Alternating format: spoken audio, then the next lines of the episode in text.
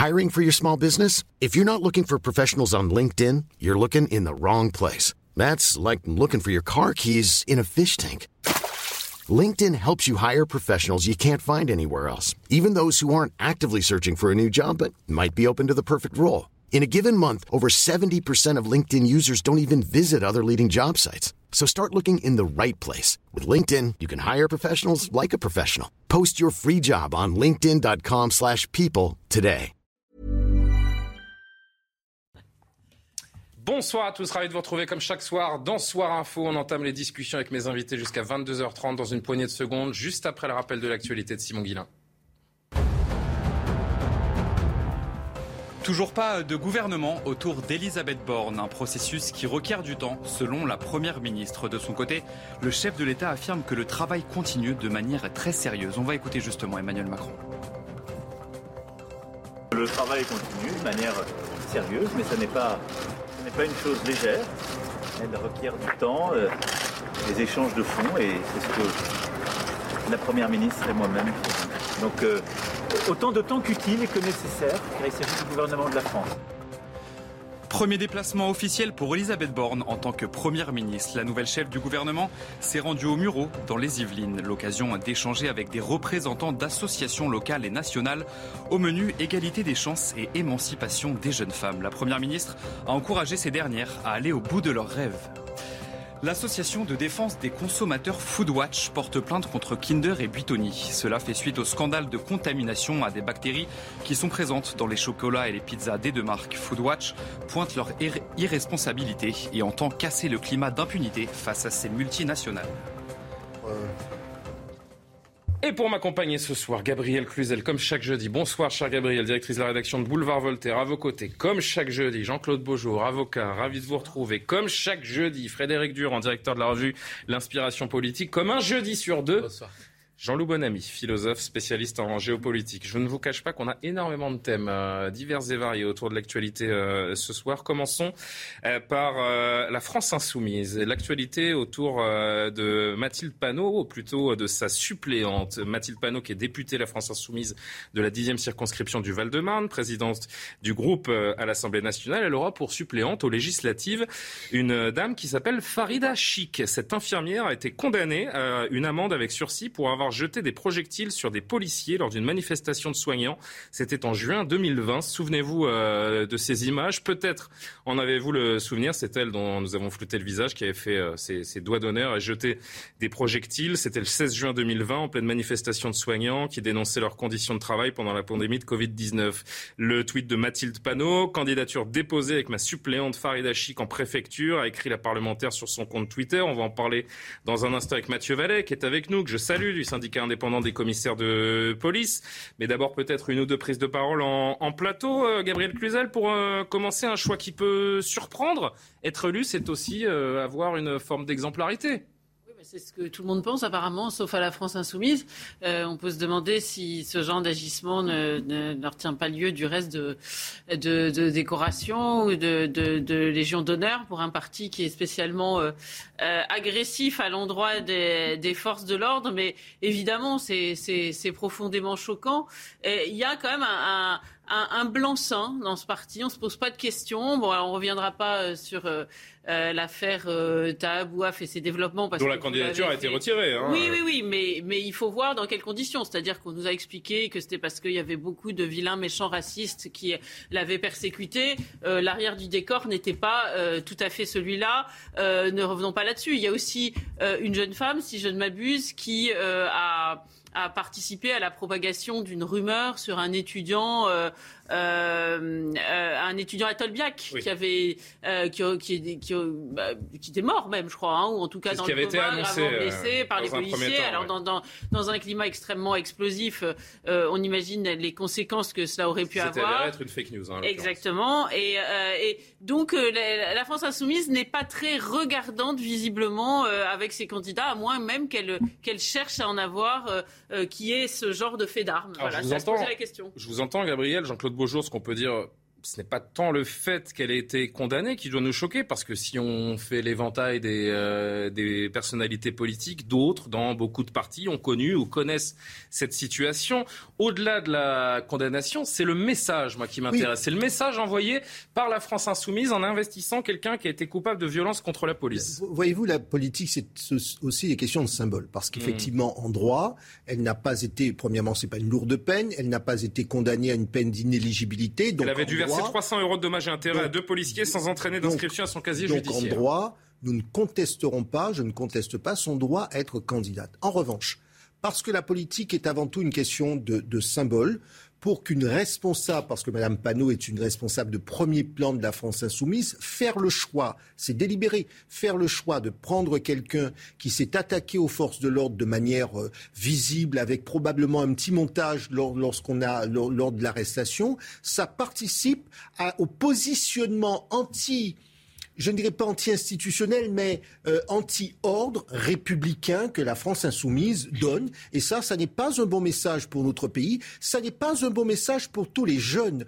Moi, je suis désolé, quel que soit le parti politique, nous avons aujourd'hui euh, une obligation, c'est d'envoyer au reste du pays un message, euh, j'ai envie de dire, à la fois de d'ordre, de paix, d'ouverture, bien sûr, de compréhension à l'égard de ceux qui souffrent le plus, mais en même temps, tout ça doit se faire dans un certain cadre. Moi, vous savez que je suis partisan d'un certain ordre, de l'état de droit. Hmm. Et c'est vrai que je trouve ça scandaleux politiquement. Bonsoir Mathieu Vallet. Je rappelle donc que vous êtes secrétaire national adjoint du syndicat indépendant des commissaires de police. Merci d'être avec nous. Je vais euh, citer euh, cette dame euh, Farida Chic le jour de son jugement en février 2021. Elle avait expliqué J'étais exténué, j'avais perdu la moitié de mes patients. Ce n'est pas contre la police que j'ai jeté le bitume. C'était symbolique, disait-elle. Mais quand vous êtes en colère, vous ne réfléchissez pas à ce que vous faites. Elle avait argué donc euh, face euh, à la Cour en février 2021. C'est un choix dans la volonté d'affrontement que la France insoumise veut mettre en avant, un, choix anti-flic. C'est comme ça que vous analysez cette euh, investiture en tant que suppléante? Bah écoutez, la France insoumise ce soir, elle confirme ce rôle de premier parti anti-flic de France. En fait, vous voyez bien que dans la France insoumise, le policier est considéré comme un voyou et, et le voyou comme une victime. Et là, on voit bien que c'est complètement irresponsable. Quel message on donne à notre jeunesse, à notre pays, à notre nation quand on frappe un policier, on frappe la République? Et quelles que soient les mesures ou les motivations qui peuvent amener à ce qu'on manifeste, dès qu'on lance des projectiles, dès qu'on insulte des représentants de la loi, ceux qui nous protègent, ceux qui protègent les plus faibles et les plus vulnérables, c'est finalement cracher au drapeau français et à la nation française. Donc ce parti n'a plus rien de républicain. Vous avez évoqué euh, Tabouaf, on peut évoquer M. Mélenchon, quand vous avez le président du parti qui a été condamné pour son être près des magistrats des policiers par le tribunal judiciaire de Quand cette dame a été condamnée par le tribunal judiciaire de Paris, j'ai envie de dire que c'est devenu une habitude, c'est devenu une marque de fabrique de ce parti. Et finalement, on n'a aucune leçon de recevoir de ces gens qui ne sont pas exemplaires. On peut faire des erreurs dans la vie, sauf que rien ne pourrait comprendre ou justifier qu'on ait des personnes qui se présentent en étant condamnées pour s'en être près des policiers, des gendarmes, des élus ou des enseignants. Voilà. Pour notre jeunesse, si cette personne... je, vraiment, je voudrais distinguer le, principe même de condamnation parce qu'à ce jeu-là, dans l'histoire de la politique française, des gens qui ont été condamnés, euh, convaincus euh, de, euh, dans, des, dans des procès qui se sont ensuite présentés, il y en a eu dans tous les partis et il y en a malheureusement encore. Moi, c'est vraiment le, le, signal, le message qu'envoie qu'envoie LFI. Ah, c'est vraiment là-dessus que je vous interroge parce que on, on serait peut-être un petit peu malhonnête de dire voilà, LFI est le seul parti qui investit des gens qui ont été condamnés. Ce serait, ce serait mensonger de le dire. Pardon Julien, moi je suis un peu rigoriste. Hein. Pour être policier aujourd'hui, il faut avoir un casier judiciaire vierge. Donc ça serait compliqué demain d'avoir une députée. Elle a un casier judiciaire vierge parce que ça n'est pas, pas entré dans son casier. D'accord. Alors, faut, alors, casier judiciaire, elle a quand même été condamné pour avoir euh, jeté des projectiles sur des policiers. Bon, d'ailleurs, euh, c'est pas très cher payé pour jeter des projectiles sur des policiers. C'est bien, ça donne un, magnifique message désastreux d'incitation pour notre personne. Donc, comme ça, on comprend pourquoi aujourd'hui notre pays est dans un tel état d'insécurité que les policiers sont plus respectés. On a bien compris que jeter des projectiles sur des policiers, ça coûtait 1500 balles. Voilà, ça c'est un premier point. Le deuxième point, effectivement, c'était 300 euros pour elle. Ah pardon, bah vous voyez, j'étais même très ambitieux. intérêt aux deux policiers. eh, ben, eh, ben, eh, ben, eh ben, vous voyez, Julien, je suis encore très ambitieux avec la justice de mon pays. Je pensais que ça valait quand même un peu plus de 300 euros. Bah vous voyez, écoutez, c'est comme à Barbès, il faut faire des petites enchères et puis au fur et à mesure, quand on aura un collègue qui sera vraiment au sol, on passera peut-être de 300 à 500 euros. Non, je rigole parce qu'en fait, aujourd'hui, il n'y a plus, il y a, y, a, y a plus c'est plus du désarroi, c'est de la colère. Après, on va m'expliquer qu'on est contre la justice. Non. Vous voyez bien qu'aujourd'hui, quand on balance des projectiles sur des policiers et qu'on donne un chèque de 300 euros, finalement, ben, on va euh, tarifer les projectiles, les blessures sur les collègues. Comme ça, ça sera plus simple. On passera plus devant le tribunal et puis on fera des amendes directement sur place. Le signal, moi je vous l'ai dit, le parti de la France insoumise, j'ai rien contre ce parti, sauf que c'est le premier parti anti-flic de France, que finalement, en réalité, peu importe ce que vous ayez fait avant, pourquoi pas, hein, on peut avoir euh, une position de rattrapage, de rédemption. Par contre, moi je suis désolé, quand on frappe quelqu'un, et qui plus est quelqu'un qui porte une tenue, parce qu'il porte une tenue, parce qu'il incarne la République, c'est qu'on n'a plus de valeur et qu'on respecte plus rien. Et c'est ça qu'aujourd'hui les Français ne veulent pas. Et je vous le dis pour terminer, si on élit quelqu'un, que ce soit titulaire ou suppléant, député titulaire ou député suppléant, qui a frapper des policiers. Derrière, on pourra avoir au gouvernement ou dans les instances dirigeantes du pays des personnes nommées qui non seulement ne respecteront pas, mais en plus ben, n'auront pas de légitimité d'exemplarité à dire à des personnes vous n'avez pas le droit de frapper les policiers, puisque moi-même j'ai été condamné pour ça. Donc vous voyez que dans un pays où l'exemplarité est la règle, et là où c'est le premier critère qu'on exige des policiers, et eh ben c'est ceux qui nous dirigent, c'est ceux qui nous représentent qui doivent en premier lieu être exemplaires pour exiger de l'exemplarité des autres. Merci beaucoup d'avoir agi avec nous. Euh, Merci Julien. comme souvent dans, dans Soir Info, on vous en remercie, on vous souhaite une une, bonne soirée. Frédéric Durand, la France Insoumise fait le jeu des, des anti-flics euh, D'abord, je trouve qu'on. Euh, moi, je suis pas l'avocat de, la France insoumise. Euh, cependant, je trouve qu'on mélange un petit peu tout là, hein, dans ce qu'on est en train de se dire.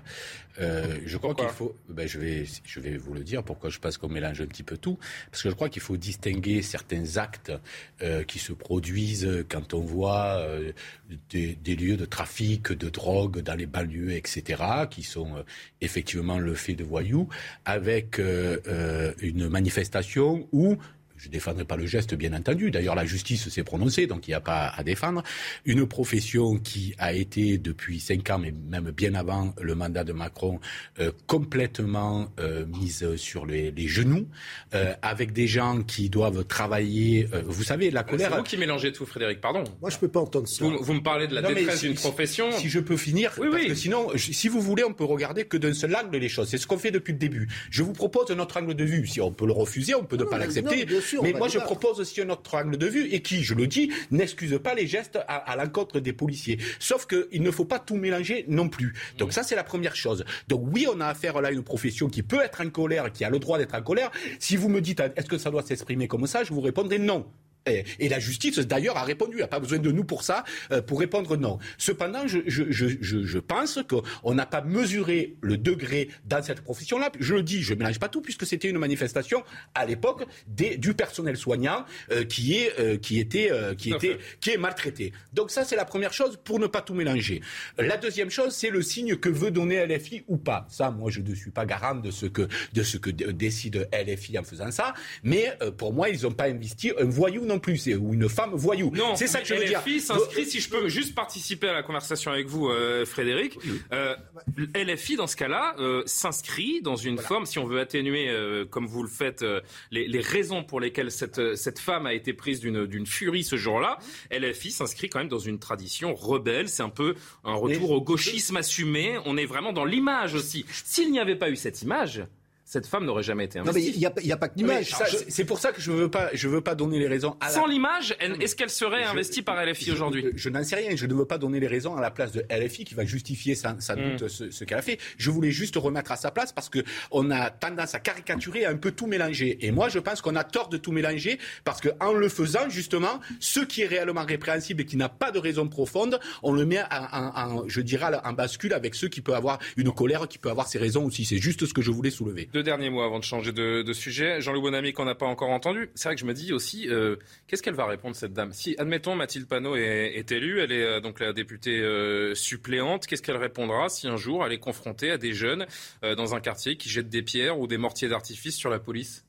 C'est bien, continuez? J'ai fait pareil? Ben non, elle a regretté son geste, c'est pas regretté son geste. Elle l'a dit. Oui, mais ces jeunes-là, ils disaient, mais vous, vous l'avez fait, pourquoi moi je le ferai pas? Elle dira qu'elle regrette. Ah oui, ça suffira, vous croyez? Donc il n'y a, pas de sujet. non, mais moi, moi, moi, moi j'ai une remarque. vous voulez pas non, moi, j'ai pas vraiment d'avis sur cette. Non, non, mais, mais attendez, il y a, y a, y a effectivement. Frédéric, Frédéric, l'a dit, mais il a oublié une chose. Effectivement, on vient de dire, et on n'a pas fait que dans un angle, angle de vue, puisque j'ai bien dit qu'en droit, elle a le droit, euh, elle n'a pas été condamnée à une peine d'inéligibilité, elle n'a tué personne, etc. Il n'y a, pas de discours là-dessus. En revanche, que le, la, la, la France insoumise euh, la prenne comme suppléante d'une des personnalités euh, euh, politiques connues du mouvement, c'est un signal, Frédéric. Mais, je, pas, mais ça, je n'ai, pas dit, je n'ai pas dit que j'étais pas d'accord avec vous. Vous, vous avez mentionné la question du droit, moi j'ai mentionné la question sociale. Ce sont des angles de vue différents. Je vais terminer juste un point, juste un point, parce que vous verrez là. Et on vraiment conclu là-dessus, Jean-Claude. Vous verrez là où je veux en venir. Dire que la colère peut tout justifier. Non, personne ne dit ça. Voilà. Personne ne dit ça. Et j'ai dit, est-ce qu'il fallait que ça s'exprime comme ça? Non. Il mais comparé avec Ta Bouaf, par exemple, sur ce qui s'est passé, pour moi, ça n'est pas du tout de la même ah, nature. Pas fait. Non, mais voilà. Non, mais c'est pour ça que c'est pour ça que je, je dans, des, des, luttes sociales telles qu'elles peuvent exister, qui y ait des dérapages, ils sont regrettables et il faut les regretter. Mais ça n'est pas la même chose. C'est tout ce que je veux dire, parce que sinon il n'y a plus de frontières entre les choses. Très très très vite. Non, mais le, le euh, point de jonction à chaque fois. Euh, Gabriel. je sais pas pourquoi je vous pardonnez-moi. Allez, allez. Le, point quand même commun de, de, de, de ces candidats euh, LFI douteux, si j'ose dire, c'est quand même qu'ils s'attaquent à chaque fois à la police. Le, la, la police, c'est la cible, et ça, c'est pas seulement de la violence. C'est vrai que la France Insoumise met beaucoup en avant les violences policières, les barbaries des forces de l'ordre. Imaginez, vous avez, vous devez prendre, vous devez prendre une suppléante. Vous vous rendez compte que elle, elle, a, elle a commis des violences à l'endroit de la police. Si c'est un signal que vous voulez gommer dans votre parti, pour ça qu'elle a été prise. Et en fait, c'est l'inverse. Elle a été prise pour ça. C'est une sorte de légion d'honneur. 21h16. Simon Guillain, l'actualité, on change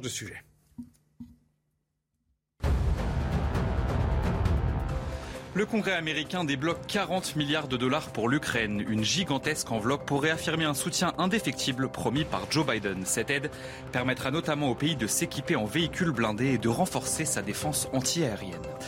1730 militaires ukrainiens de l'usine Azovstal se sont rendus depuis lundi, une affirmation faite par la Russie. Ces soldats se sont constitués prisonniers. Ils étaient retranchés depuis plusieurs semaines dans cette immense aciérie de Mariupol. Et enfin, prison à vie requise pour le soldat russe jugé à Kiev pour crime de guerre. Au deuxième jour du procès, le sergent Chichimarin, âgé de 21 ans, a demandé pardon à la veuve du civil ukrainien tué le 28 février dernier. Deux autres militaires russes sont jugés par un tribunal ukrainien. L'affaire du Burkini à Grenoble qui continue de provoquer des euh, remous. Toute la classe politique s'empare du sujet. Valérie Pécresse a apporté sa pierre à l'édifice. Aujourd'hui, nous avons interdit le Burkini dans nos îles de loisirs, dit-elle en tant que présidente de la région Île-de-France. Aujourd'hui, l'État doit trancher et arrêter d'esquiver. Oui ou non, le Burkini est-elle autorisé La réponse doit être claire. Ce que nous avons fait pour la burqa, il est plus que temps de le faire pour le Burkini. Est-ce que c'est une priorité de légiférer sur ce sujet? Marine Le Pen elle aussi, a son avis. C'était chez nos confrères de BFM c'est une urgence. Surtout, c'est une preuve de, c'est une démonstration de communautarisme. C'est une démonstration de séparatisme. C'est une démonstration euh, de, soumission, en réalité, euh, de la femme. C'est l'inverse de toutes les valeurs euh, qui sont les nôtres. C'est l'inverse même de notre constitution. Vous voyez, donc c'est très grave parce que c'est toujours pareil. Ça fonctionne de la même manière. Ce sont des revendications qui arrivent les unes après les autres. Il y a des revendications vestimentaires, puis il y a des revendications alimentaires et en réalité, les fondamentalistes islamistes avancent comme ça, en obtenant des petites victoires que euh, les gens euh, considèrent comme peu graves. Oh, c'est pas très grave. Euh, et puis, pour finir, si c'est très grave, parce que c'est de l'essence qui est mise dans une machine qui est une machine de déconstruction de la République française et de nos valeurs constitutionnelles. Donc oui, je considère que c'est un sujet qui est très important. Commentaire, Monsieur Bonamy. Est-ce qu'il faut légiférer sur la question du, Burkini? Ce ne serait plus donc la prérogative des maires mais il faut surtout se, poser la question de pourquoi il y a le Burkini et de ce qui nourrit tout ça. Moi, je pense qu'il faut, qu'il faut revenir aux euh, fondamentaux. La, première cause de la présence euh, du Burkini et du débat sur le Burkini, c'est euh, l'immigration et une immigration musulmane toujours plus massive. Il y aurait moins de musulmans en France, il y aurait moins de polémiques de ce type. Voilà. Donc c'est le nœud du problème, c'est pas de légiférer sur le Burkini ou sur pas le Burkini, c'est de Je, je n'ai évidemment pas le chiffre, euh, Jean-Loup Bonamy, mais je pense qu'on n'est même pas à, 2% des femmes musulmanes qui portent Bien sûr, ah, mais je suis tout à fait d'accord, mais je vais revenir euh, là-dessus. Donc c'est pour ça que votre démonstration, je, Non, non, mais c'est l'immigration qui ouvre le problème. Euh, c'est l'immigration qui ouvre le problème. C'est l'immigration qui ouvre le problème. Ça, c'est la première chose. La deuxième chose, c'est de se demander pourquoi euh, en France, euh, des gens ont envie de manifester quelque chose qui est un signe de non-assimilation à la société française. Probablement parce que la société française actuelle, qui est en crise, ne donne pas envie qu'on s'assimile à elle. Moi, je suis pour l'assimilation, mais la question, c'est s'assimiler à quoi? Quand vous voyez le président de la République française, le chef de l'État, qui dit lui-même il n'y a pas de culture française.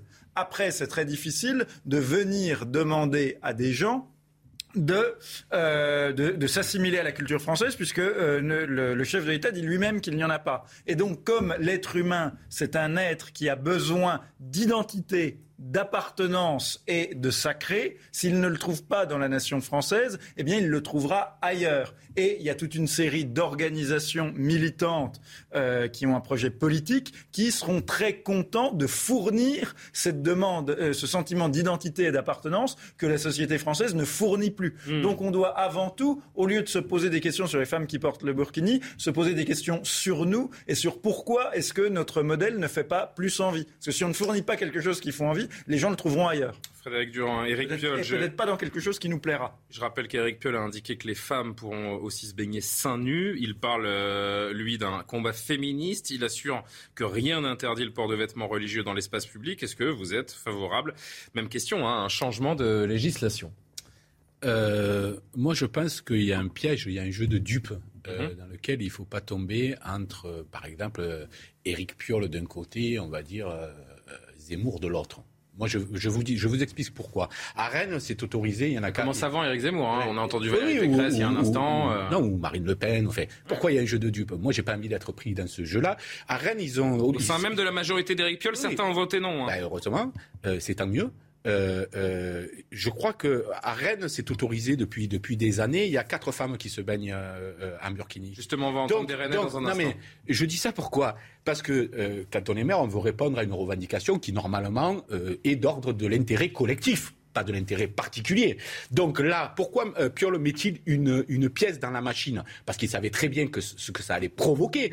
Est-ce qu'il sert les gens qui les prétendument censés servir au nom de la liberté? Non, il est même porte-à-faux parce qu'aujourd'hui, il y a des milliers, des centaines de milliers de femmes musulmanes qui vont se baigner à la piscine sans burkini. Pourront-elles le faire demain? Au vu du fait que c'est autorisé euh, Peut-être qu'elles elles, auront beaucoup plus de remontrances euh, euh, et de pression à aller se baigner de cette manière-là. Donc, il fait exactement l'inverse de ce qu'il suppose comme, comme liberté qu'il apporterait. Et je trouve ça extrêmement hypocrite et extrêmement dangereux de mettre sur un pied d'égalité seins nus et burkini. Le burkini est une fois de plus un symbole de soumission, qu'on le veuille ou non, hmm. de la femme. Pourquoi? Parce que le corps ne doit pas susciter le désir de l'homme, comme si nous étions encore. Et pourquoi il ne veut pas l'entendre avec Piolle, ça? Eh, euh, ben, Je pense qu'il ne veut pas l'entendre parce qu'il il, je pense qu'il le sait. Je pense que tout simplement, il veut. dans un cynisme pur. Oui, oui, ah oui, oui. Moi, je pense que ça, c'est cynique au même titre que ce que je peux entendre parfois de Marine Le Pen ou de Éric Zemmour. Hmm. C'est-à-dire, c'est les mêmes formes, les mêmes faces d'une pièce cynique euh, qui se qui se rencontrent. Et c'est pour ça qu'il ne faut pas se prendre ce piège. Parce que c'est pas une revendication, cela.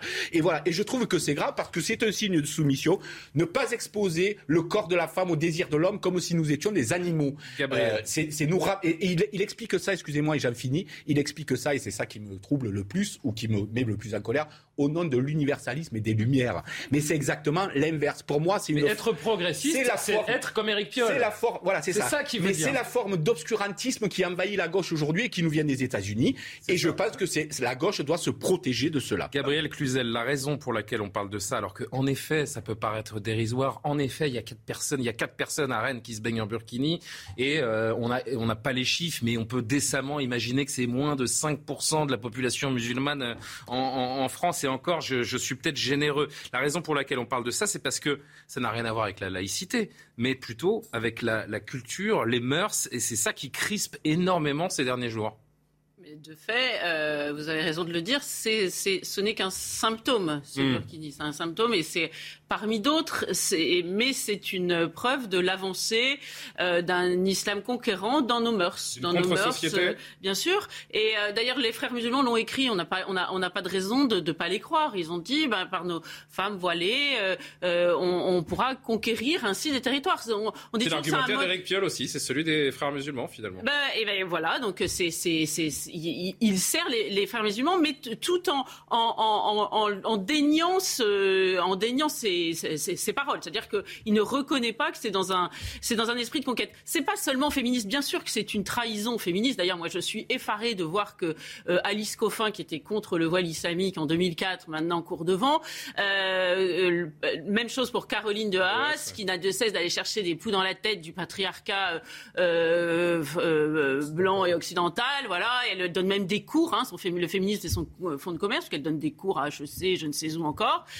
donc, et, mais là, il n'y a absolument rigoureusement aucun problème. Elles ont toutes les deux signé une tribune. Vous l'avez vu, cette tribune hein, de l'Alliance citoyenne en, en mai, mais ce qu'il te plaît. Voilà, donc c'est vraiment la, la, déconfiture absolue du féminisme. Mais c'est pas que le féminisme. Ce serait vraiment voir ça par le petit bout de la lorgnette. C'est, toute notre société qui, en réalité, est, est, en train de basculer. Vous dites, oui, ça, ça, ça, représente pas grand monde. Oui, néanmoins, un Même sondage. Si statistiquement, je n'ai aucun chiffre. Hein, un sondage de l'IFOP euh, récent a, a, a, signifié que 72% des musulmans étaient pour le, le, port du, du, du, burkini. Donc ça a été identifié. Pour son autorisation. Pour son autorisation. Bah, euh, c'est, c'est, ça revient à ça. Pour le, que ce, ce burkini soit autorisé. Voilà.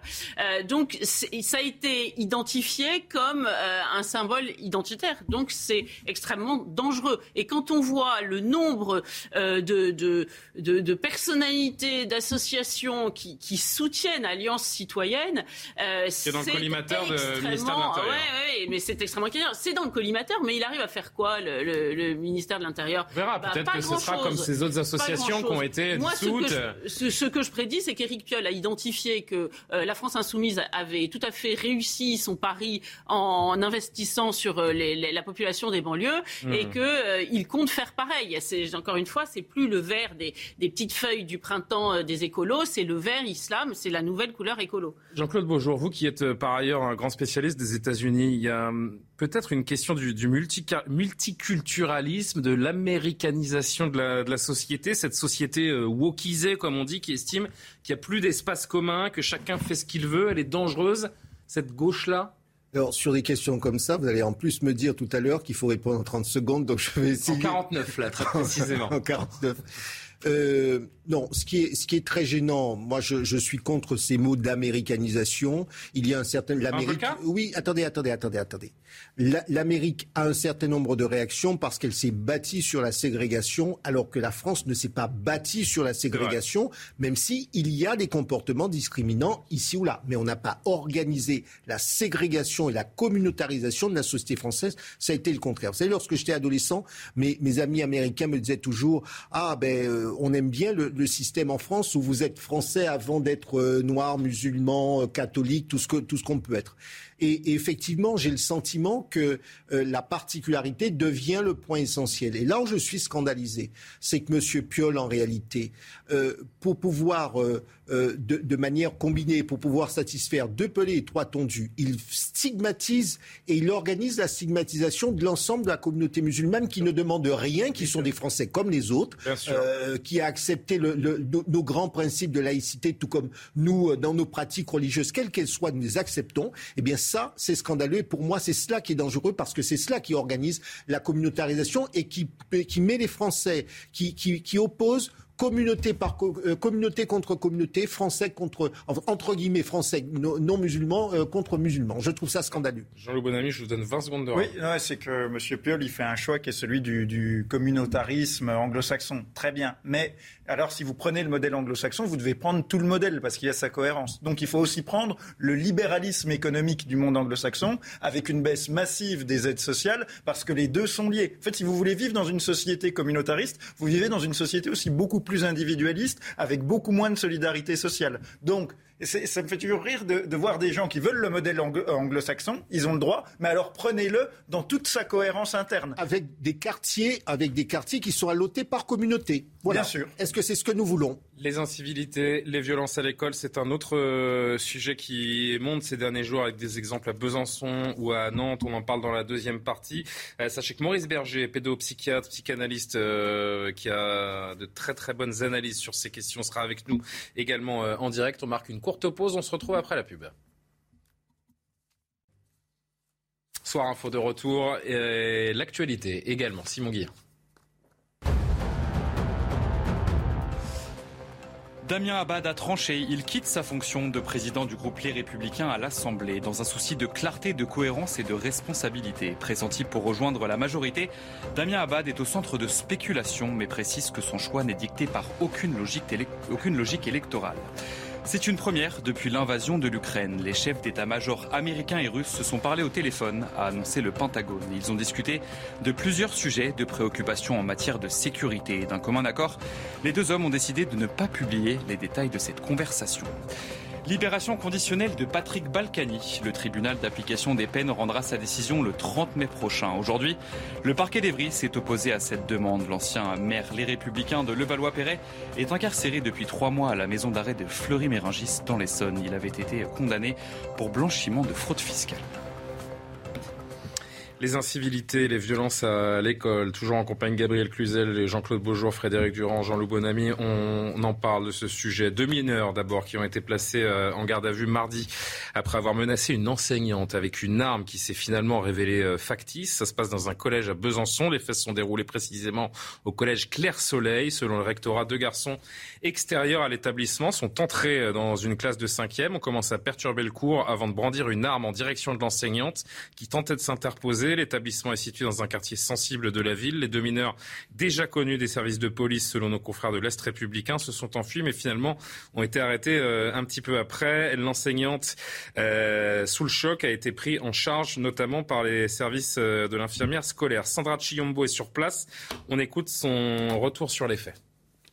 Les autorités évoquent un événement isolé, mais il est pris très au sérieux dans un contexte de tension à l'intérieur des établissements scolaires. Le collège Claire Soleil est situé dans un quartier sensible de Besançon, un quartier dans lequel il y a souvent des rodéos sauvages, comme nous l'ont dit certains riverains. Alors les deux mineurs arrêtés peu de temps après les faits sont connus des forces de l'ordre, l'un d'eux notamment pour trafic de stupéfiants. Concernant leur motivation, ils évoquent une blague, un jeu qui a mal tourné. Ils ont d'ailleurs acheté leur arme factice dans le commerce pour 2 euros. On écoute Étienne le procureur de Besançon. L'ITT, c'est une notion juridique particulière qui euh, amène un médecin légiste à considérer que durant ces sept jours, on ne peut pas accomplir tous les actes usuels de la vie courante. Donc c'est bien plus restrictif qu'un arrêt de travail et euh, ça, dénote pour le médecin, après avoir examiné euh, cette enseignante, l'état de, choc important qu'elle a, a ressenti, mais qu'elle explique, cette enseignante, par le fait que c'est quelque chose d'impensable, d'irreprésentable qu'au sein d'un établissement scolaire, on puisse voir arriver comme ça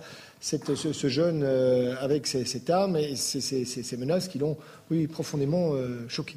Les deux adolescents de 13 ans étaient en cours de présentation au magistrat du parquet ce jeudi. Il va les convoquer au tribunal des enfants fin juin. Ils sont poursuivis pour intrusion dans un établissement scolaire en réunion et en étant armés, violence sur une enseignante et tentative de vol. Le juge des enfants va demander un placement sous contrôle judiciaire avec un suivi strict, une euh, obligation de scolarisation notamment, une interdiction d'entrer en contact avec la victime, une victime qui aujourd'hui euh, choquée, traumatisée, comme l'a rappelé le procureur de Besançon.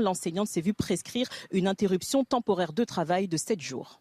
Gabriel Cluzel, tout à l'heure, avant la pub, on parlait d'actes de violence contre la police. Hier, on est revenu sur le drame de Bayonne et de ce chauffeur de bus qui avait été euh, tabassé et laissé pour, euh, pour mort. Aujourd'hui, laissé mort. Pardon? Qui avait été tué. Qui avait été tabassé et laissé pour mort. Et tué, donc tué. Donc tué, euh, merci de me reprendre. Aujourd'hui, les enseignants aussi sont en première ligne. En fait, c'est tous ceux qui incarnent l'autorité. Oui, oui, oui. Alors j'écoute avec intérêt tous ces reportages et je suis toujours, euh, euh, euh, comment dire, intéressée par cette espèce de langue. On parle de quartier sensible. Pour moi, quelqu'un de sensible, c'est pas ça. quartier sensible, ça veut dire quartier épouvantable où aucun professeur, en réalité, n'a envie d'aller. Disons clairement les mots. C'est pas la première fois que ça se passe. Hein. Vous vous souvenez qu'à Créteil, en 2018, il y avait eu à peu près le même. non, mais c'est très simple. Là, on parle de ces faits parce qu'ils sont extrêmement graves, mais des faits d'incivilité, de violence dans les écoles avec des, armes factices aussi, une prof euh, menacée. Alors finalement, d'ailleurs, les jeunes avaient été relâchés sans rien parce que euh, on avait considéré que précisément euh, c'était des armes factices. Et on voit bien que rien n'a avancé. On, commente à l'infini tous ces événements et rien n'avance. Il y a une espèce de, de, de vision extrêmement irénique de, de, de la jeunesse. Comme on est resté figé à l'époque de la comtesse de Ségur. Donc c'est dans, l'appréhension de ces enfants-là. Il y a eu une destruction de l'autorité qui est évidente, tant des parents que, euh, que, des professeurs. Euh, par ailleurs, dans un contexte de, multiculturalisme qui évidemment ne favorise pas le travail, l'unité et, et, la compréhension des codes communs entre les professeurs et les élèves. Et tout cela fait un cocktail explosif avec la justice par-dessus qui, est, qui, encore une fois, est assez euh, inopérante.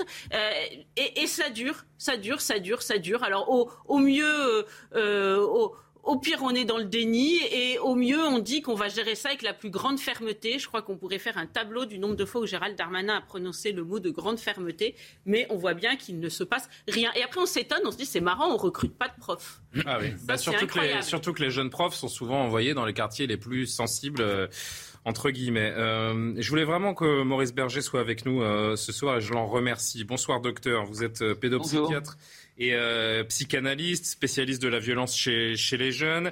Euh, je vous lis euh, régulièrement, d'ailleurs je cite une des, une des interviews que j'ai pu lire de, de vous il y, a, il y, a, quelques semaines euh, maintenant. Vous disiez, la sanction, elle fait partie de l'éducation. Son but est de civiliser les pulsions destructrices. Beaucoup de mineurs violents ne commencent à penser que lorsqu'on les empêche d'agir. Mais ces mineurs, euh, docteur, ils connaissent très bien la justice. Ils savent qu'ils ne risquent jamais ou presque la prison. Euh, c'est exact. Euh, c'est exact. Euh, je voudrais revenir sur ce qui vient d'être décrit, mhm. c'est-à-dire que ce n'est pas un fait divers, c'est vraiment quelque chose de très fréquent, c'est-à-dire un certain nombre de mineurs ou de majeurs qui, dès que quelque chose les gêne, ou quelqu'un décide de régler ça par la force. C'est-à-dire que c'est devenu un mode de, règlement des, des, tensions ou des litiges. Et il y a un point important pour rejoindre ce que vous venez de dire, c'est que ces sujets n'ont aucune culpabilité et aucune empathie, c'est-à-dire qu'ils se moquent de ce que la victime a subi. Je trouve que ce que le procureur a dit est très intéressant, c'est-à-dire qu'il a décrit l'état de choc de cette enseignante qui a quand même été menacée par un revolver. C'est une menace de mort. Il faut le dire clairement. Et ça, euh, dans le code pénal, c'est puni euh, normalement lourdement. En plus sur quelqu'un qui, euh, qui fait partie du service public. Alors qu'est-ce qui se passe quand quelqu'un n'a pas de culpabilité et pas d'empathie? Ce qui lui fait sentir que c'est grave, c'est la lourdeur de la sanction. Ma phrase, c'est c'est la valeur de la sanction qui définit la gravité de l'acte, c'est-à-dire est-ce qu'on prend cher ou pas. Donc vous devinez qu'on en est effectivement très loin actuellement. Et penser comme ça nécessite euh, un véritable plan anti-violence, y compris dans les établissements scolaires. C'est-à-dire, euh, euh, moi je dirais informer, par exemple, les élèves des principaux articles du Code pénal au départ. Docteur, pardon de vous couper, mais vous le savez comme moi, presque rien n'a été dit sur ce sujet pendant la campagne présidentielle. Exactement. Ça n'est pas la priorité de, de nos gouvernants. Euh, donc on, on, se dit que ce que vous nous dites est, est parfaitement intéressant et qu'il faudrait euh, l'appliquer. Mais en attendant, on n'a pas de réponse pour des jeunes qui n'ont peur de rien et on laisse basculer. Il y a presque une culpabilité de l'État qui laisse basculer des jeunes dans un destin auquel finalement ils pourraient échapper si on leur apportait rapidement une réponse. Est-ce que vous êtes d'accord avec ça? Je pense que oui, pour la plupart. Ça sera jamais, il y en aura 5% qui sont déjà structurés de manière très psychopathique. Alors ce que vous dites, c'est vrai. Ce qui est extrêmement grave, c'est que nos gouvernements successifs n'ont pas compris que c'était très grave. Voilà où on en est actuellement. Et donc, on part de, moi je dirais pratiquement euh, de rien. Euh, je pense que toute ITT, incapacité temporaire de travail, totale, incapacité totale de travail, telle qu'en a parlé le proviseur, supérieure à deux jours, doit s'accompagner d'une peine de soit centre éducatif fermé, soit d'une peine de prison, je dis bien, de prison courte pendant 15 jours dans un établissement qu'on doit construire euh, pour ce type de délit. Euh, en clair, je trouve que nous nous sommes désarmés à deux niveaux. Nous nous sommes désarmés moralement, c'est ce que vous venez de dire, c'est-à-dire qu'on est incapable de penser des sanctions contenante, qui ne dépasse pas un certain niveau, mais vraiment contenante. Nous nous sommes désarmés aussi avec des lois inadaptées, c'est-à-dire qu'il n'y a pas de peine minimum. Nous nous sommes désarmés physiquement en ne construisant pas ces établissements. Je vais juste vous donner un petit exemple. Mhm. Aux Pays-Bas, aux Pays-Bas, euh, les agresseurs ont une certitude de la peine, c'est-à-dire que c'est la prison. Et les peines sont beaucoup plus fréquentes, mais moins longues. Résultat, tenez-vous bien, les Pays-Bas viennent de fermer 20 prisons et ils s'apprêtent à en fermer 7 autres et ils louent leur place à la Belgique et à la Norvège. Donc, c'est complètement à notre euh, pensée qui est que l'école est euh, la, prison est l'école du crime. C'est-à-dire que là, on voit bien comment une certitude, plus évidemment un travail psychologique et éducatif en prison, arrive à l'inverse de notre philosophie, euh, qui est, je dirais, une, philosophie, une justice apénale. Hmm. si on peut dire. Maurice Berger, si vous le voulez bien, vous restez 3-4 minutes avec nous. Je voudrais qu'on fasse un, petit tour de table et je vous donnerai le, mot de la fin. Jean-Loup Bonamy, c'est évidemment très intéressant ce que dit euh, Maurice Berger, mais en France, on est très loin de ce type de mesures pour freiner la, délinquance. déjà, moi-même, je suis de Besançon, donc je, je connais bien le, quartier qui fait parler de lui depuis, je crois, plusieurs décennies. Hein, donc, euh, c'est pas du tout une, une, nouveauté. Et là, pour moi, c'est par ailleurs très difficile de m'exprimer euh, après, après Maurice Berger, parce que je pense que ce qu'il a dit était, lumineux, et je suis moi-même un, grand admirateur de, ses travaux. Et donc, justement, ayant lu les travaux de Maurice Berger, moi, ce qui, m'intéresse aussi, c'est de voir le mépris, euh, aujourd'hui, le mépris que la France a à la fois pour les victimes, mais ça on le sait déjà, c'est pas une nouveauté, mais le mépris que la France a aussi et surtout pour les coupables, pour les, les jeunes qui commettent ce genre de délit, aujourd'hui ils ne sont pas respectés par le système français, alors que pourtant ils ont le droit au respect. Pourquoi ils ne sont pas respectés? Parce qu'ils ont eux-mêmes besoin d'une peine. Ils ont besoin d'une peine parce que des jeunes comme ça, ils ont besoin d'une peine pour se construire. Ils ont besoin d'une peine parce que sinon ils ne pourront jamais avoir de véritable avenir et ils vont toujours aller plus loin euh, dans la violence. Euh, si on ne les arrête pas maintenant, certains d'entre eux finiront par commettre des crimes qui les amèneront 20 ans en prison et qui mettront complètement leur vie en l'air. Donc le laxisme, c'est non seulement quelque chose qui déstructure la société et qui est un manque total de respect pour les victimes, pas de surprise, mais c'est aussi, de manière un peu inattendue, un manque de respect euh, total pour euh, les coupables. Et on sait, euh, c'est démontré, que la, la sanction joue un rôle fondamental dans. Donc, nous les méprisons et eux aussi, c'est délinquants. qu'une semaine de prison et je parle encore sous le contrôle du docteur Berger. Ne serait-ce qu'une semaine de prison. Donc, nous, nous les méprisons. ça fait sens. Nous les méprisons et eux nous méprisent. Ils ont raison de nous mépriser parce que nous leur envoyons constamment des signaux de faiblesse. Donc, finalement, ils ont presque. Ils ont presque raison d'entrer dans cet établissement avec, euh, avec une arme, factice ou pas. non, mais puisqu'on leur envoie le signal, on leur envoie le signal. Oui, mais n'allez pas aussi loin. Euh, non, mais vous comprenez la logique. J'ai bien compris. On leur envoie le signal on leur enverrait un autre C'est l'impunité. C'est toujours la même, la même question. C'est nous-mêmes C'est ce que je disais au docteur Berger. Vous n'avez peur de rien, donc vous vous permettez tout, puisque vous savez que rien ne vous arrivera. En tout cas, vous avez l'impression que rien ne vous arrivera. Jean-Claude Beaujour et Frédéric Durand, rapidement, avant de donner le mot de la fin. Ah oui, alors Gabriel aussi. Bon, j'annonce à la régie qu'on va déborder un petit peu. Allez-y, très souvent, très souvent, on a eu l'occasion de nous rire au nez quand je disais que je suis pour l'état de droit. L'état de droit, c'est on prévoit une règle on prévoit une sanction et on se donne les moyens de l'appliquer, de manière à ce qu'elle soit véritablement dissuasive, cette sanction. Or, nous arrivons à un système, et vous voyez bien, à chaque fois qu'il y a un drame, on se dit qu'il faut faire un dispositif supplémentaire. Il y a les dispositifs, ils existent, sauf qu'on ne, les, on, ne se donne pas les moyens de les mettre en œuvre. Alors, je sais que euh, le ministère de la Justice a embauché un certain nombre de gens, a embauché un certain nombre de magistrats, et malheureusement, je disais chez l'un de vos confrères ce matin, que malheureusement, on va mettre 4 à 5 ans avant d'arriver à une pompe normale. Pourquoi? Parce qu'il va falloir nous former les magistrats. Nous avons pris trop de temps. Donc là-dessus, on a pris, on est, on est coupable d'avoir tardé sur ces sujets. Frédéric Durand. Oui, euh, je pense qu'il fait. Bon, moi, je dirais pas, comme le, dit, qui, qui, comme le disait le docteur, qu'il y aurait aucune empathie ou aucune culpabilité. On n'en sait rien en réalité. Euh, euh, ah, je pense qu'il sait de quoi il parle, en l'occurrence. Non, mais on n'en sait rien. S'agissant de ces cas-là, on n'en sait rien. On n'est pas dans la tête des gens. On peut dire qu'effectivement, il y a, du fait qu'il n'y a pas de sanction derrière, effectivement. Le procureur l'a dit. Vous avez pas entendu le procureur C'était un jeu. Il voulait jouer. Écoutez, on est en train de parler d'un d'enfants de 13 ans. Donc on parle d'enfants. Les enfants, évidemment, ou jeunes adolescents, ils ont à 13 ans, ce ne sont plus des enfants. D'ailleurs, ils, peuvent, mais ils peuvent commettre des dégâts. Des jeunes, de jeunes, mais bien sûr, de jeunes adolescents. Donc qu'est-ce qu'ils font de, de, tout temps, ils testent les limites.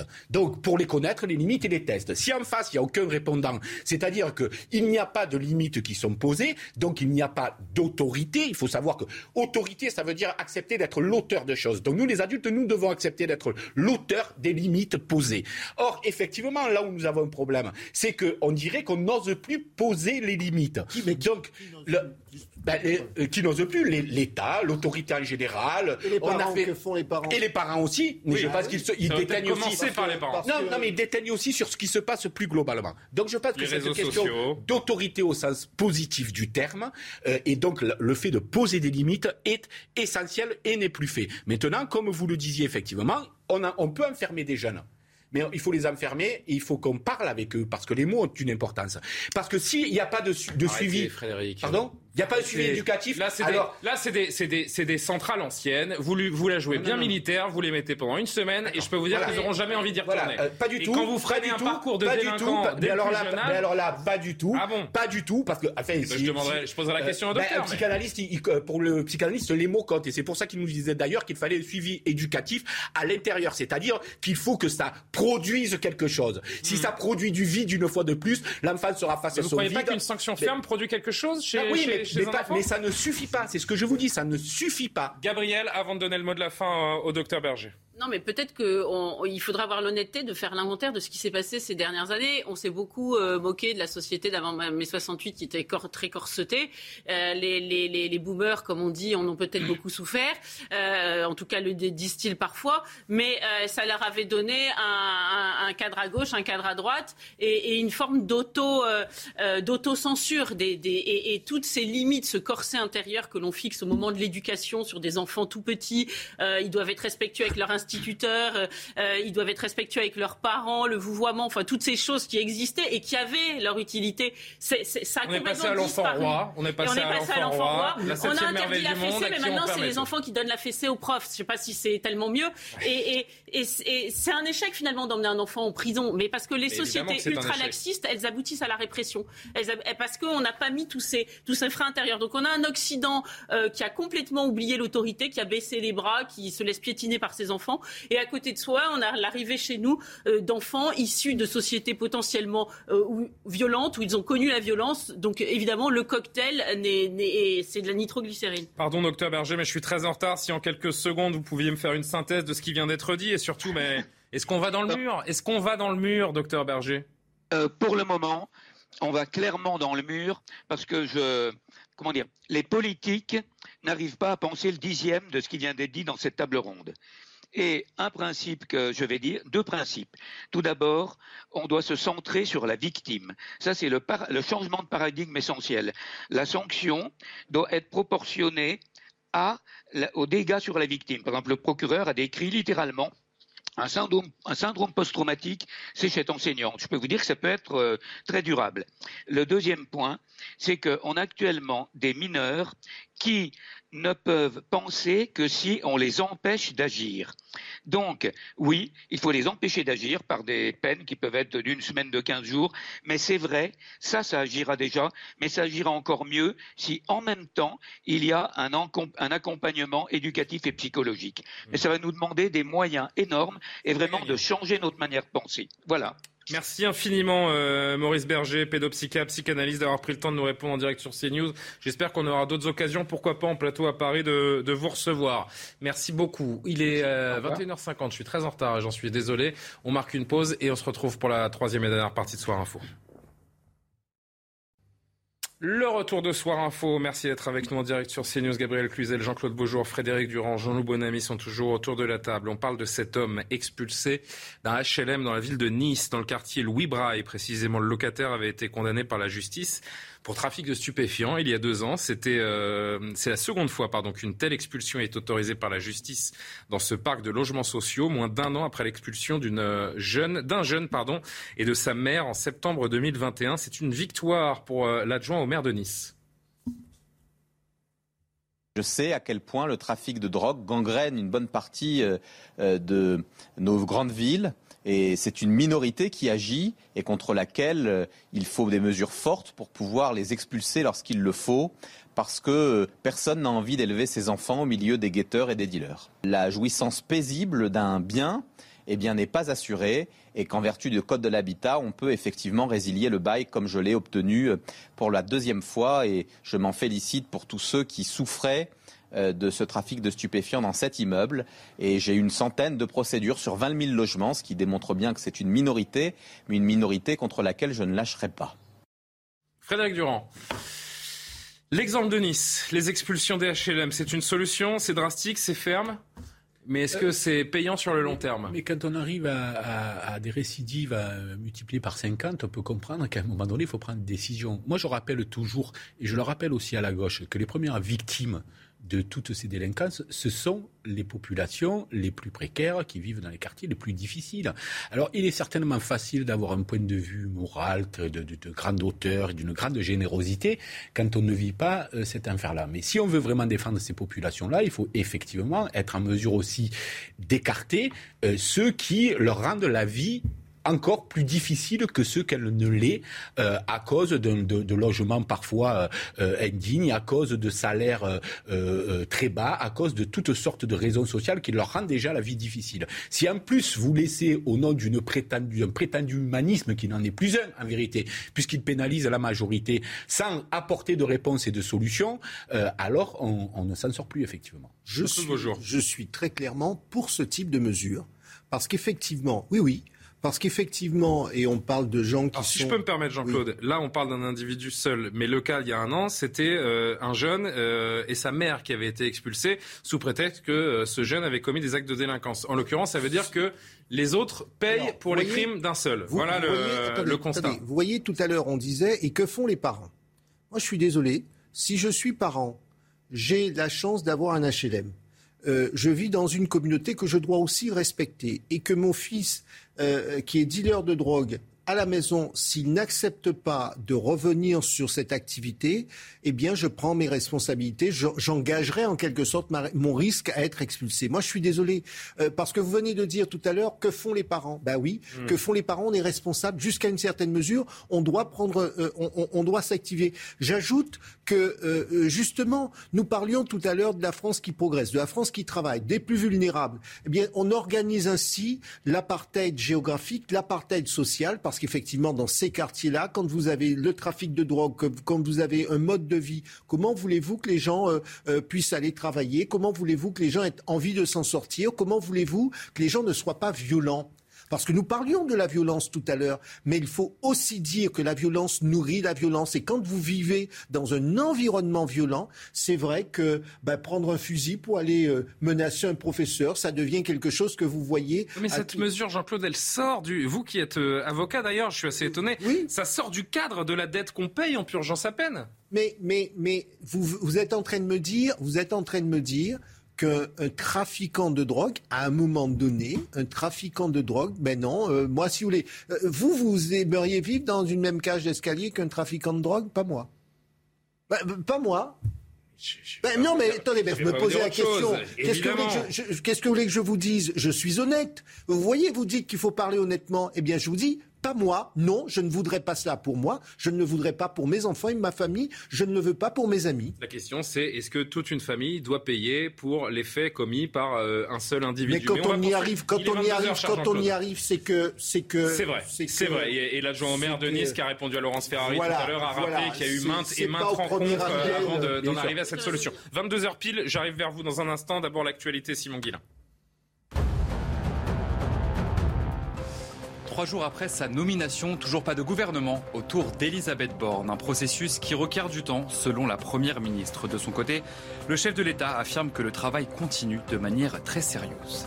Premier déplacement officiel, justement, pour Elisabeth Borne. La nouvelle chef du gouvernement s'est rendue au Muro, euh, dans les Yvelines. L'occasion d'échanger avec des représentants d'associations locales et nationales. Au menu, euh, égalité des chances et émancipation des jeunes femmes. On va écouter la nouvelle première ministre Elisabeth Borne. Je pense que c'est important d'avoir des rêves, d'avoir euh, des envies. C'est important de prendre confiance. On l'a beaucoup entendu euh, parmi les jeunes femmes avec lesquelles on a échangé. Il faut un rêve et il faut se dire qu'on va y arriver. Il faut surtout pas écouter tous ceux qui vous disent ce métier-là ou cette voie, elle n'est pas faite pour toi. Il faut aller écouter ses rêves. Et enfin, Damien Abad a fait son choix. Le député de l'Ain quitte ses fonctions de président du groupe Les Républicains à l'Assemblée. Dans une interview accordée à nos confrères du Figaro, Damien Abad assure qu'il n'y a aucune contrepartie et aucune logique de marchandage. Gabriel Cluzel, on parle de cet homme expulsé d'un HLM à, Nice. Est-ce que l'exemple des expulsions est une, solution? C'est le titulaire du bail hein, qui est responsable au nom de tous ceux qui vivent sous son toit. Donc, euh, potentiellement, tout le monde paye pour un. Bah, évidemment, bah, c'est normal. Et, quand vous êtes parent, vous êtes responsable de vos enfants. Et, si votre fils casse les lunettes de quelqu'un dans la cour de récréation, bah, c'est vous qui remboursez. c'est vrai pour tout, évidemment. Euh, moi, ce que je trouve fou, c'est que ça suscite une telle discussion. D'ailleurs, là, on, a, on chante un tédéum parce que toutes les années bisextiles, euh, on arrive à expulser un dealer. Non, mais c'est ça devrait être fait tranquillement et, de façon ordinaire parce qu'avoir un HLM, c'est un privilège. Ça se, mérite et il y a une liste d'attente pas possible. Mais je vais vous rassurer tout de suite. Julien, parce que mhm. ne croyez pas que ce monsieur va se retrouver euh, euh, sur, euh, la, sur la, route tel Jean Valjean. Il y a quelque chose chez nous qui s'appelle le droit opposable au logement, droit au logement opposable, DALO. Donc il va falloir lui trouver un autre logement. Donc en réalité, c'est la, la politique de la patate chaude. C'est-à-dire que cette résidence, ce HLM, ce bloc HLM va être débarrassé ponctuellement de ce dealer, mais c'est une autre résidence HLM qui va le recevoir, puisqu'il va bien falloir le loger. Donc vous voyez que toutes nos, nos, nos, nos, nos lois charitables sont dévoyées. Voilà, ça ne, ça ne règle pas le problème, ça le Est-ce qu'au moins c'est dissuasif Dans ce cas-là, cette, mesure ne sert à rien. Mais en réalité, il ne devrait plus du tout avoir de droit aux logements sociaux. Ça peut faire réfléchir. Non, mais d'abord, il faut savoir, il faut.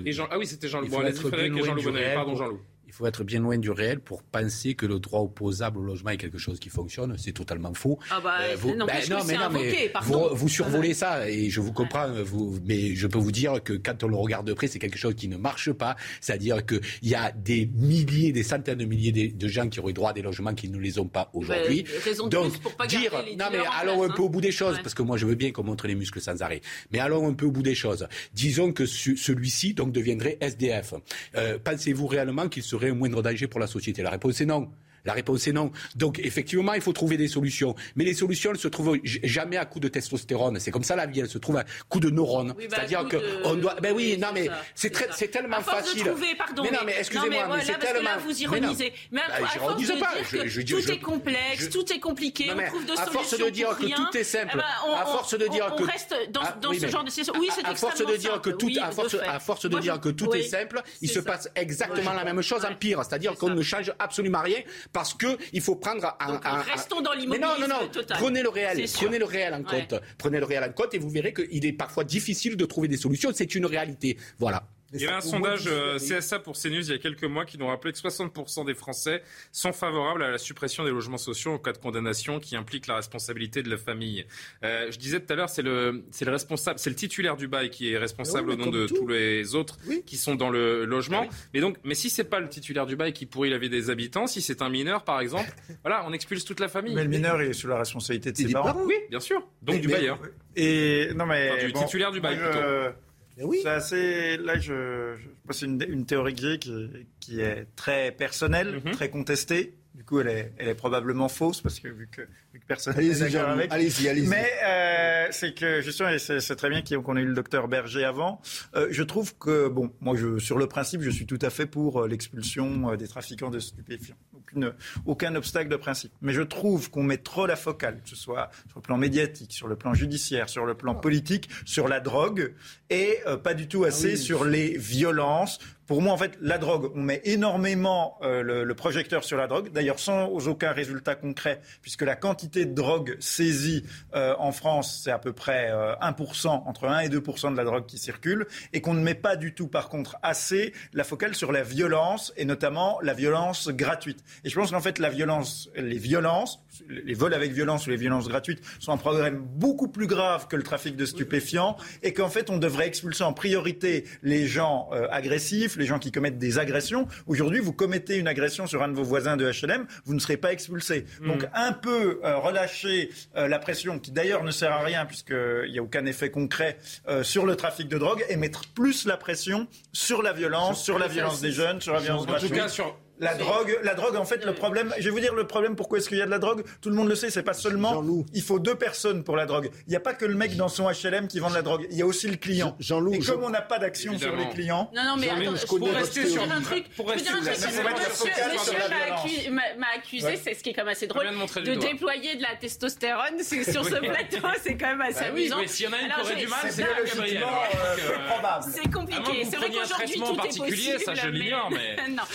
Non, mais mais un moment, pour, rester sur ce sujet des HLM, c'est vrai que on va pas s'excuser non plus de faire régner la loi et de protéger mais un non, maximum mais surtout, les adultes. Oui, pardon, mais la drogue, ça fonctionne aussi avec la violence. On voit bien que les trafics en drogue, c'est pas, euh, peace and love dans leur façon de fonctionner. Donc c'est connexe. Par ailleurs, on peut pas à la fois dire euh, la drogue, c'est un, business pas possible, ça, rapporte un, argent monstrueux à ceux qui le font. D'ailleurs, c'est pour ça que les jeunes veulent dealer et pas travailler. Et après m'expliquer comme monsieur, ah ben le pauvre homme s'il se retrouve à la rue, euh, il, homme. Il, il sera SDF, bah, soit il gagne de l'argent et à ce moment-là, il pas trouver se loger. Mais là, remarquez, c'est double peine pour la société. On a un trafic de drogue ah, qui s'en met plein les fouilles et en plus, il le... est logé en HLM. Il y a un moment, il faut arrêter de se moquer du monde.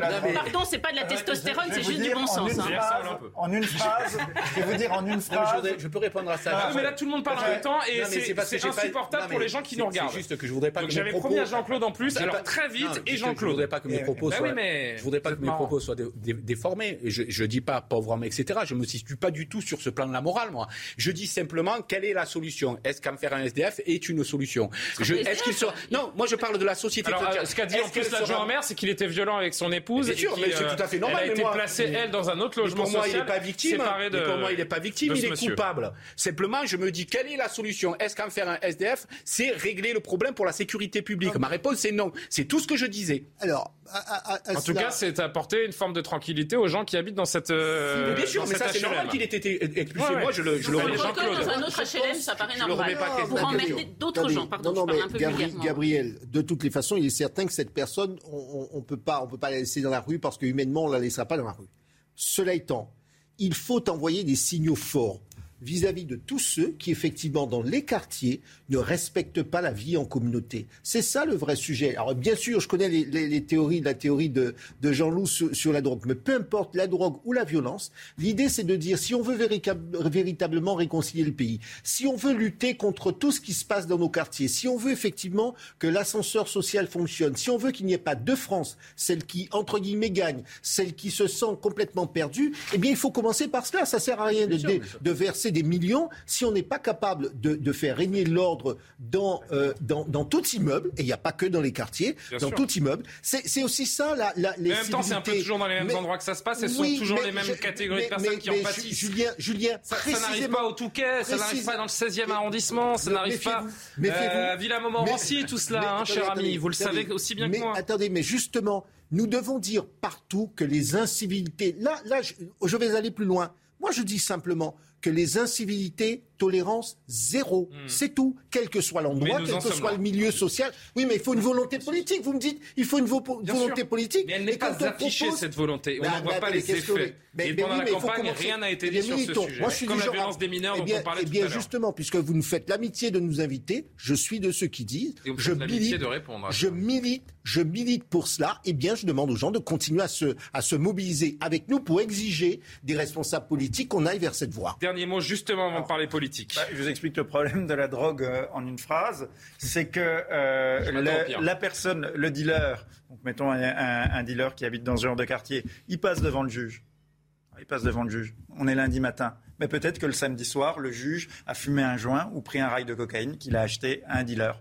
C'est ça le non non, le problème c'est la clientèle non c'est pas du tout outrancier le problème le, problème c'est que la drogue mais on ne parle jamais des clients et les clients qui sont quand même euh, fort nombreux et qui font vivre un juge le trafic. Qui, le lundi matin va prendre quelqu'un qui a fait un excès de vitesse sous l'emprise de l'alcool, il aura peut-être bu un verre de rouge euh, au dîner la veille au soir. C'est peut-être moins Je probable. Vous ne vous rendez pas compte de la place de la drogue économique, sociale, euh, quantitative sur le nombre de personnes touchées, et aussi le fait que la drogue pour les consommateurs touche tous les milieux, et c'est comme ça qu'il faut aborder le problème, parce que bien sûr que son voisin peut lui acheter de la drogue dans son HLM, aussi bien que quelqu'un à l'opposé du spectre social, c'est comme ça qu'il faut aborder vous. Vous avez raison lorsque vous dites qu'il faut aussi regarder du côté consommateur. Il n'en demeure pas moins que dans le cas précis, ah je vous dis que je suis favorable à ces aussi, qui je l'ai dit, moi je suis tout à fait favorable le principe. Le chapitre politique pour les euh, dix dernières minutes de ce soir info en ce jeudi soir. Comme attendu depuis quelques jours, Damien Abad.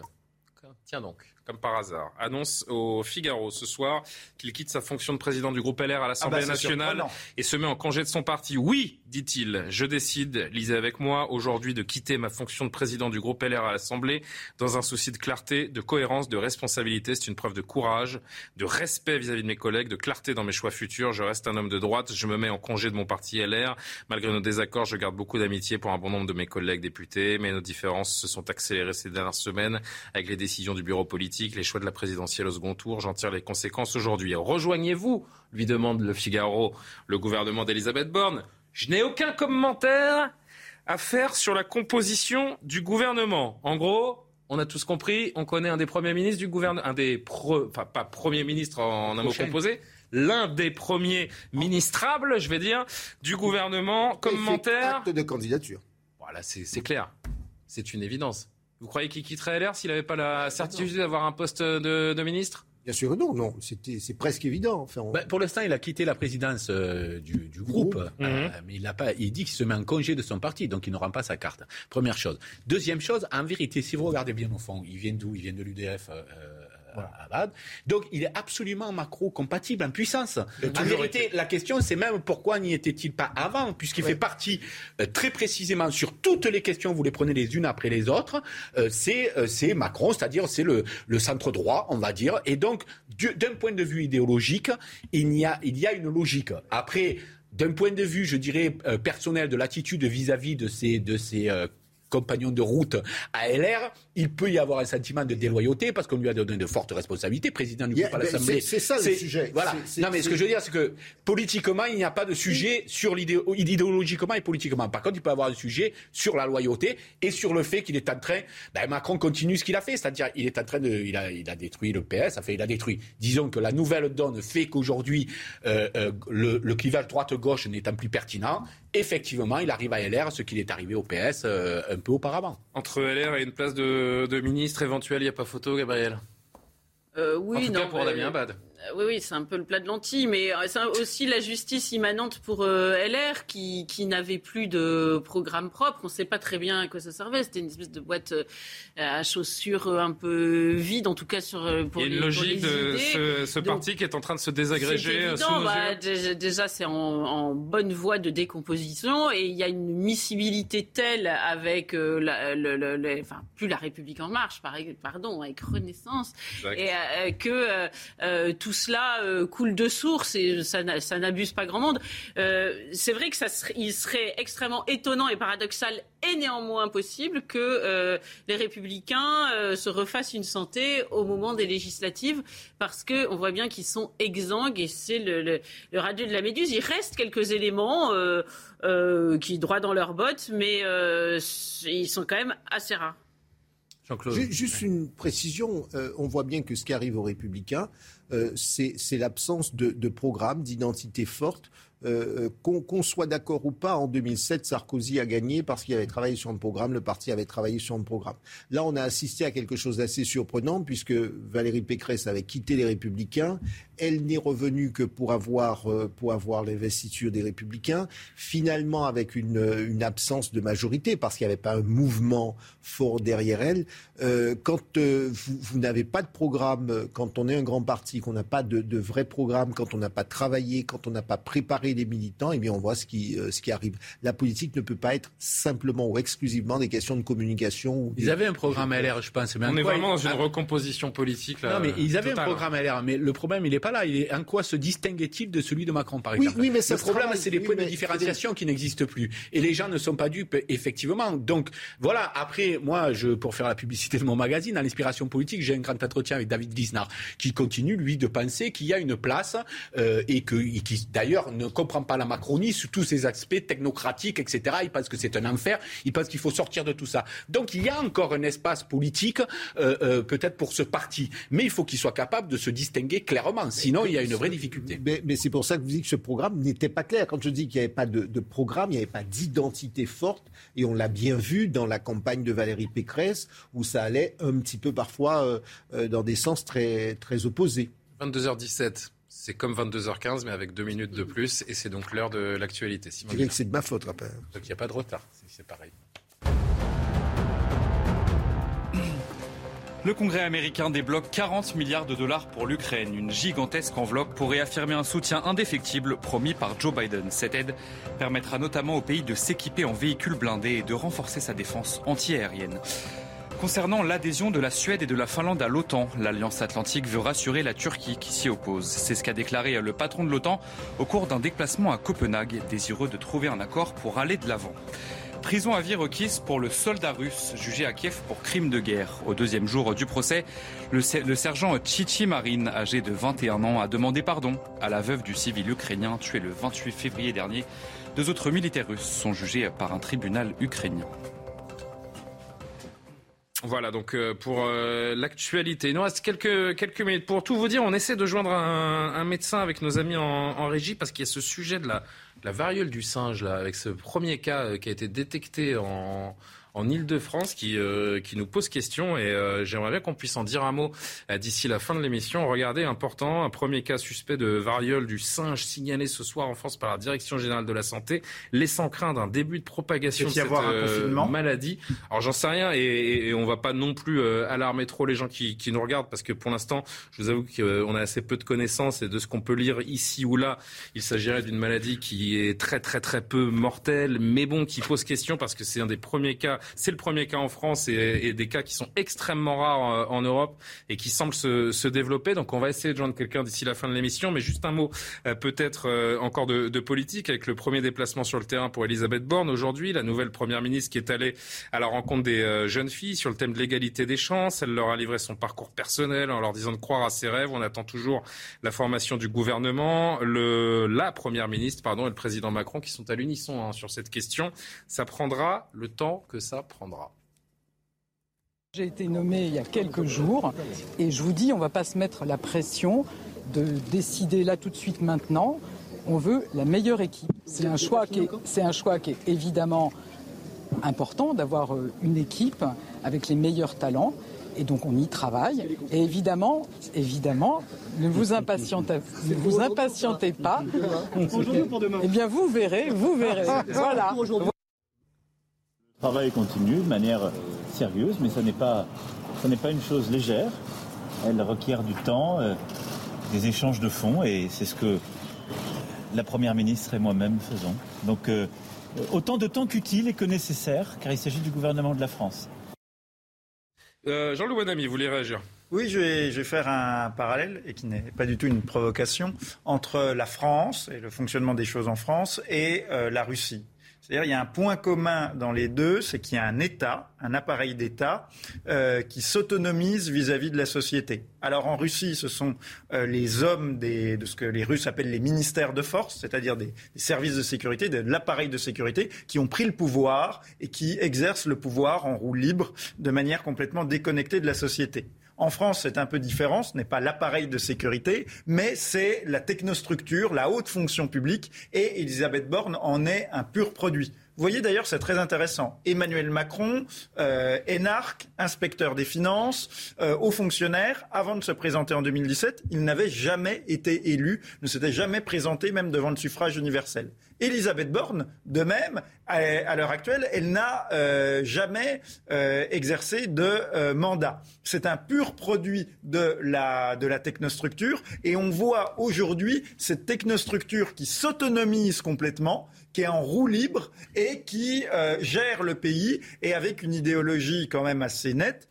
Cette idéologie, c'est celle que Alain Minck appelait le cercle de la raison, entre guillemets, c'est-à-dire on va toujours mener la même politique centriste, européiste, pro-mondialisation, euh, sans remettre le système en cause. Et donc on voit avec Emmanuel Macron plus et la nomination de d'Elisabeth Borne, le triomphe vraiment de, cette caste de hauts fonctionnaires de la technostructure qui prend le pouvoir, euh, qui prend le pouvoir en France. Ils prennent le temps, ils prennent le temps et vu le temps qu'ils prennent, ça va être un gouvernement de très très haut niveau, je vous le dis, parce que pour avoir pris autant de temps. Le triomphe de la technostructure tel que vous en parlez, en, vérité, c'est la défaite de la politique aussi. Oui. Euh, et c'est-à-dire que la défaite de la politique, ça veut dire à un moment donné, on n'aurait jamais accepté de mettre aux plus hautes fonctions euh, quelqu'un qui n'avait pas eu de mandat de terrain. Ça n'existait pas tous les présidents de la République, euh, à part de Gaulle, s'étaient confrontés, je dirais, euh, au suffrage, euh, au suffrage universel. Et pourquoi aujourd'hui on accepte cela? Parce que les gens ont voté, les gens ont voté pour Emmanuel Macron, tout en sachant qu'il ne s'est présenté à aucune élection que la présidentielle. Donc ça veut dire qu'on est dans un changement effectivement de paradigme. Et la place, je dirais que ça ouvre de l'espace effectivement à la technostructure, parce que tout le monde a le sentiment qu'il n'y a plus d'alternative politique possible sur le fond. Ça explique aussi pourquoi on parlait de Damien Abad tout à l'heure, peut circuler d'un parti à l'autre, social d'un parti à l'autre, parce que c'est ce que disait euh, Margaret Thatcher à l'époque, euh, il n'y a pas d'alternative. Ça veut dire qu'il n'y a qu'une qu'une politique que l'on peut mener, semble-t-il. Après, c'est des ajustements d'un côté ou de l'autre. Et donc, c'est la défaite de la politique. Et victoire de quoi? Ben, c'est le triomphe de la technostructure, effectivement, parce que cette défaite fait triompher finalement la technicité sur, euh, sur les D'ailleurs, pour, Damien Abad, pour Damien Abad, le politique Abad va se soumettre à la technostructure, en fait. C'est ça qui fait. Dernier mot, Gabriel. Dernier mot. La technostructure, c'est j'entends ce que vous dites, mais ça, ça fait toujours très chic. Donc euh, on a l'impression, d'ailleurs, on dit, on répète d'elle depuis des jours, que, enfin depuis qu'on parle d'elle, euh, qu'elle connaît bien ses dossiers, mais je ne sais pas très bien quelle euh, réussite franche finalement elle a, elle, a à mettre à, à, son crédit. Donc si encore ces technocrates faisaient des choses formidables, très bien, mais faisaient des choses formidables pour notre pays, on pourrait se réjouir d'avoir des technocrates, mais c'est pas évident. Moi, je remarque simplement deux choses sur ce passage. Déjà, la première chose, c'est qu'on va on commence par aller courtiser les banlieues. C'est euh, les Mureaux, c'est une banlieue qui a eu la visite de tout le monde. Il y a eu un euh, Emmanuel du président de la Valls, il y a eu des millions qui ont été déversés. Moi, je vois personne commencer par Cahors, euh, Rodez ou Bar-le-Duc, et il y a, ça commence à devenir problématique cette gestion hémiplégique du pays. Par ailleurs, elle commence toujours par parler des jeunes filles, des filles, comme si la, la féminité, on dirait un unijambiste qui a, qui a réussi un concours de patinage artistique. Je veux dire, la féminité c'est pas un handicap. Elle a réussi par son mérite, ses diplômes, ses, son. Elle le met elle-même en avant. Voilà. oui, mais d'accord. Mais c'est ce qui est méritant de sa part, c'est qu'elle était orpheline de père à 11 ans. Elle était pupille de la nation, boursière. Elle est devenue polytechnicienne. Elle a, elle, a réussi à grimper les échelons. Ça, c'est son mérite à elle. Mais sa nature d'être femme, elle, ça, ça, n'a absolument qu'un mérite. Donc, c'est vrai que je comprends pas cette espèce de discours permanent à l'endroit des filles. C'est la fin de ce soir info. Malheureusement, on n'a pas eu le temps de, de joindre un médecin, mais euh, sachez que Laurence Ferrari reçoit euh, le professeur Combe demain et euh, elle devrait euh, certainement en parler avec lui. Je sais que Pascal Pro devrait euh, également évoquer le sujet. Je rappelle que les autorités sanitaires françaises ont indiqué ce soir avoir enregistré un premier cas suspect de variole du singe en Île-de-France. D'autres pays européens ont récemment annoncé plusieurs cas avérés de cette maladie qu'on nous dit et là je tiens à rassurer les gens qui nous regardent, en tout cas pour le moment, relativement bénigne, mais très très rare en, en Europe. Donc ce sera intéressant de, de traiter euh, dans les heures qui viennent ce sujet qui, qui monte et d'interroger des spécialistes sur la question dont vous n'êtes pas. Euh, oui, mais quand même, plus. Je ne vois pas pourquoi vous levez le doigt. Quelque chose, plus, bah oui, pour dire quelque chose d'intéressant, plus il y aura de mondialisation, plus il y aura de déforestation, plus nous serons confrontés à des pandémies. Et ça, c'est frappé du saut du bon sens. En effet, même si vous n'en êtes pas un, spécialiste. Bravo pour cette dernière intervention. du bon sens ou... Non, mais c'est vrai, c'est vrai que c'est une des raisons de ces, pandémies qui nous, euh, qui nous pendent euh, au nez, j'ai envie de dire, pour parler un peu trivialement. Merci, chers amis. Merci. Oui, bravo. Euh, du coup, vous m'avez fait perdre le fil. Merci à Thomas Leroy, Cyrine Bessade, Olivier Benkemoun, qui va lui prendre la suite pour On peut tous dire. On se retrouvera demain pour l'heure des Pro 2. C'est Elliot Deval qui assurera Soir Info. Très belle soirée sur CNews. Want flexibility? Take yoga. Want flexibility with your health insurance? Check out United Healthcare Insurance Plans. Underwritten by Golden Rule Insurance Company, they offer flexible, budget friendly medical, dental, and vision coverage that may be right for you. More at uh1.com.